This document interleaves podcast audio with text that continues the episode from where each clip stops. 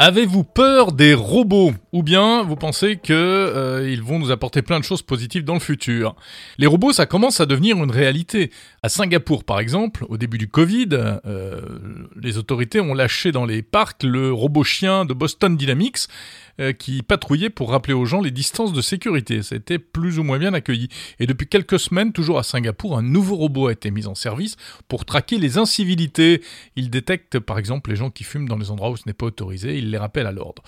Alors c'est vrai que si on voit se multiplier ce genre de robots, ça ne va pas forcément nous les rendre très sympathiques. Et justement, l'Institut Odoxa a publié cette semaine un sondage très intéressant qui montre que les Français, eh bien, ont majoritairement peur des robots. 55% d'entre eux se disent inquiets, contre 45% seulement qui sont enthousiastes. Si on rentre dans le détail de cette étude, on apprend que euh, ceux qui sont les plus inquiets sont les femmes, les personnes les plus âgées et les ouvriers. Et à l'inverse, ceux qui sont les plus enthousiastes parmi les Français sont les hommes, les 18-24 ans et les cadres.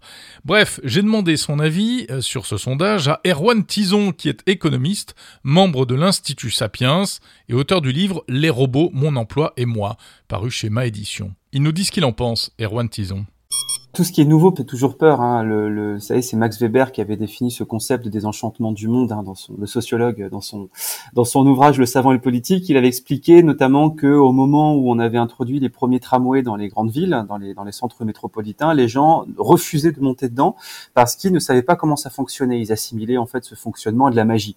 Et donc c'est pour ça que ce concept de désenchantement du monde est intéressant parce que Max Weber explique que quand on explique toute l'ingénierie qu'il y a derrière le tramway, on démystifie en fait l'utilisation de de, ce nouveau moyen de transport et donc du coup on favorise, on crée une incitation à l'utiliser. Et aujourd'hui on se pose plus du tout la question de savoir euh, comment un tramway ou un métro euh, euh, est alimenté. On n'imagine pas du tout que c'est de la sorcellerie derrière tout ça.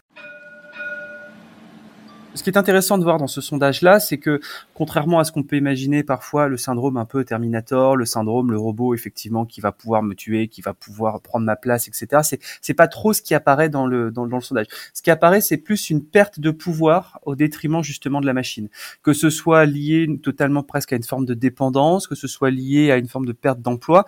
Moi, ce que j'appelle euh, dans, dans mon ouvrage, c'est plus un, un, un, problème. Je pense, on a plus peur de l'effet Wally que de l'effet Terminator, c'est-à-dire on a peur de la dépendance ultime envers la machine. Vous savez, dans Wally, ce, ce, petit dessin animé de Pixar, où à la fin, en fait, on se rend compte que les humains ont dédié, ont, comment dire, ont externalisé toutes leurs fonctions auprès de robots. Ils sont même plus capables de parler en face à face avec un autre humain euh, sans qu'il y ait un écran qui fasse intermédiaire. Je pense que c'est ça quelque part qui fait un petit peu peur aux Français parce que euh, on a d'une part effectivement Boston Dynamics, euh, Tesla, Elon Musk qui font énormément, énormément de buzz. je pense que c'est plus du buzz que de l'opérationnel ingénierie, mais ça c'est autre chose sur justement les, la capacité des nouveaux robots. Et d'un autre côté, les Français sont donc un petit peu perdus entre cette volonté de ne pas perdre de notre dépendance sur notre dépendance humaine et cette volonté de ne pas tomber dans un tourbillon presque lié à la science-fiction, en tout cas un tourbillon d'annonces euh, euh, marketing. Je pense que cette peur, en fait, elle existe dans ce clair-obscur. Donc, ce qu'il faudrait, tout simplement, c'est un désenchantement du monde, un nouveau désenchantement du monde sur la robotique. Expliquer concrètement comment fonctionne la technologie. Expliquer concrètement ce à quoi peuvent servir les robots. Expliquer concrètement ce que ne peuvent pas faire les robots. Par exemple, le, montrer qu'un robot Android, ce n'est pas forcément, en fait, ou humanoïde, c'est pas forcément, en fait, une bonne chose d'un point de vue optimisation ingénierie. Euh, je pense que tout ça peut être justement intéressant. Il y a un dernier point dans le sondage qui me permet de penser que les Français ont peut-être commencé ce côté désenchantement et ont, un petit côté très utilitariste aussi derrière la robotique, c'est quand ils sont 64%, je crois, à dire, à espérer que la robotique puisse améliorer le, bien-être et le quotidien des personnes handicapées. Et donc du coup, on a justement cette vision, on commence à tomber un peu dans cette vision presque quotidienne, une session quotidienne du robot. Et ça, je trouve ça intéressant qu'il commence à y avoir cette maturité qui est peut-être le, premier pas sur le, chemin du le long chemin du désenchantement du monde. Alors, il y a aussi des craintes euh, récurrentes sur euh, le robot va me voler mon travail. Est-ce qu'on a raison d'avoir peur de ça? Alors oui à court terme, non à long terme. Euh, oui à court terme, il y a beaucoup d'études qui ont, qui notamment on cite souvent l'étude de Frey Osborne hein, euh, qui, estime que environ 40% des emplois au niveau mondial sont amenés à disparaître sous l'effet de la robotique. Euh, moi dans mon essai j'étais pour, juste pour le marché du marché du travail français j'étais environ à 42%. En fait il faut se dire que dans l'histoire économique à chaque fois qu'une technologie, qu'une innovation a concurrencé la réalisation de tâches par des humains, elle a fini en fait tout simplement par remplacer l'humain.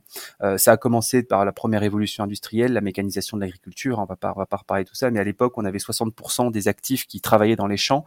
la mécanisation de l'agriculture a permis tout simplement de supprimer la plupart de ces emplois-là, mais aussi de supprimer la pénibilité liée à ces emplois-là, et quelque part a permis, via notamment la mise en place du chemin de fer, la locomotive, de créer justement l'industrie et de créer les, différentes métropoles. Donc du coup, de créer énormément d'emplois euh, en en détruisant certains. C'est la fameuse destruction créatrice de, de Schumpeter.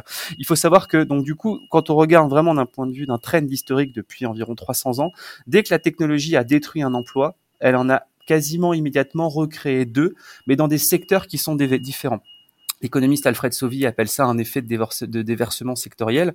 Donc effectivement, il y a beaucoup d'emplois qui vont disparaître sous l'effet de la révolution technologique. Moi, je pense que c'est une très bonne chose.